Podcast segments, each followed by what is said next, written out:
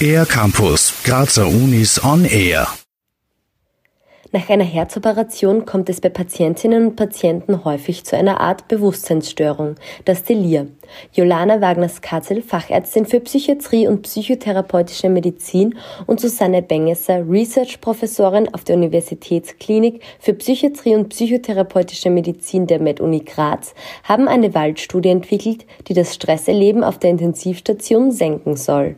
Die Patienten sehen also in Echtzeit die Bewegungen von Wald, Blättern, hören auch Waldgeräusche und sehen wirklich von Sonnenaufgang bis Sonnenuntergang die Veränderungen von Licht und von Bewegungen und auch von den Geräuschen des Waldes. So Frau Bengesser. Anhand einer zufallsbedingten Verteilung von Probandinnen und Probanden wird entschieden, in welche Art Koje die Person kommt. Es gibt drei verschiedene Möglichkeiten. Die Standard Care, wo Patientinnen und Patienten in eine normale Koje kommen, die Weißlichttherapie mit 2900 Lux oder die Methode mit dem Waldvideo.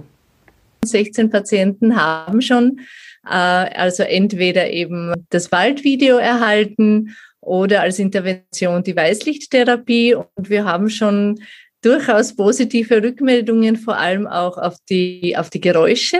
Dann viele Patienten kennen, also das Video wurde aufgenommen am Grünen See, das ist ja nicht weit von Graz entfernt.